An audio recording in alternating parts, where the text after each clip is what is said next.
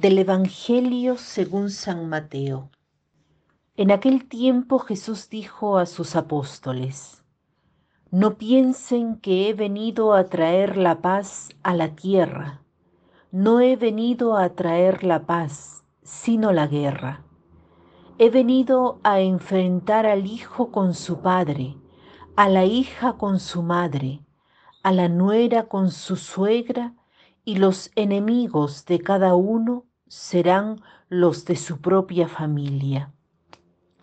El que ama a su padre o a su madre más que a mí, no es digno de mí.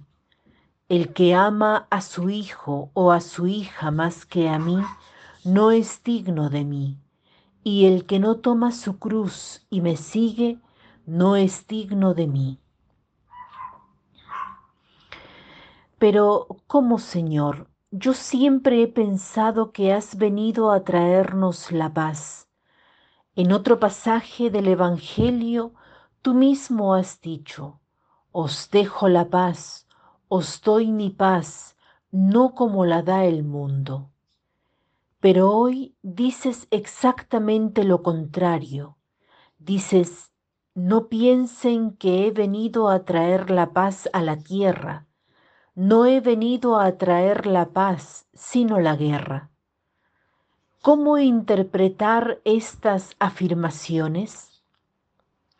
Ambas son verdaderas. Jesús ha venido a traer la paz y ha venido a traer la guerra.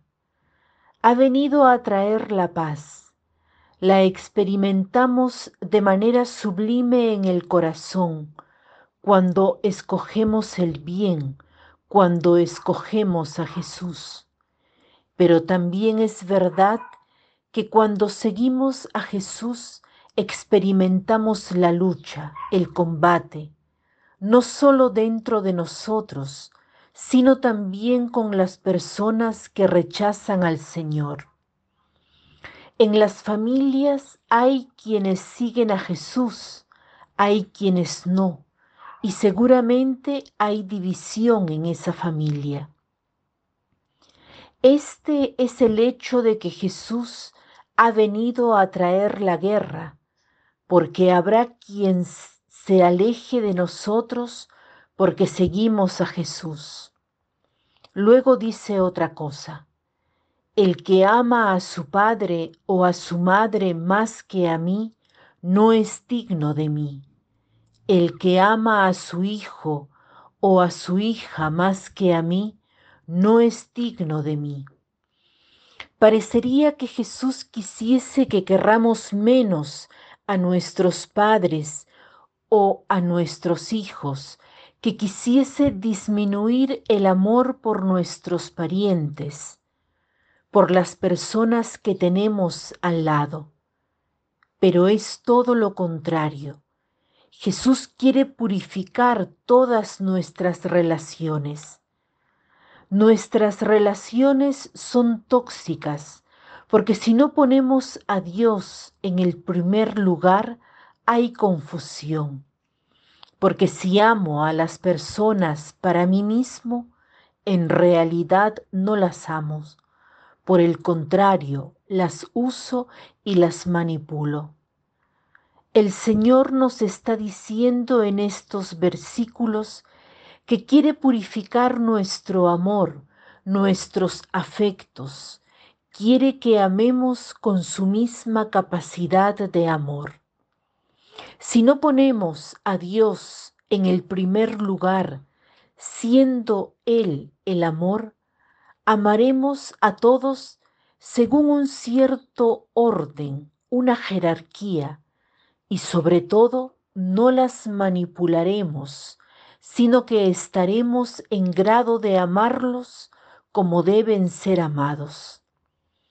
Cuán importante es purificar nuestras relaciones, cuántas relaciones son dependencia afectiva, no son relaciones de amor.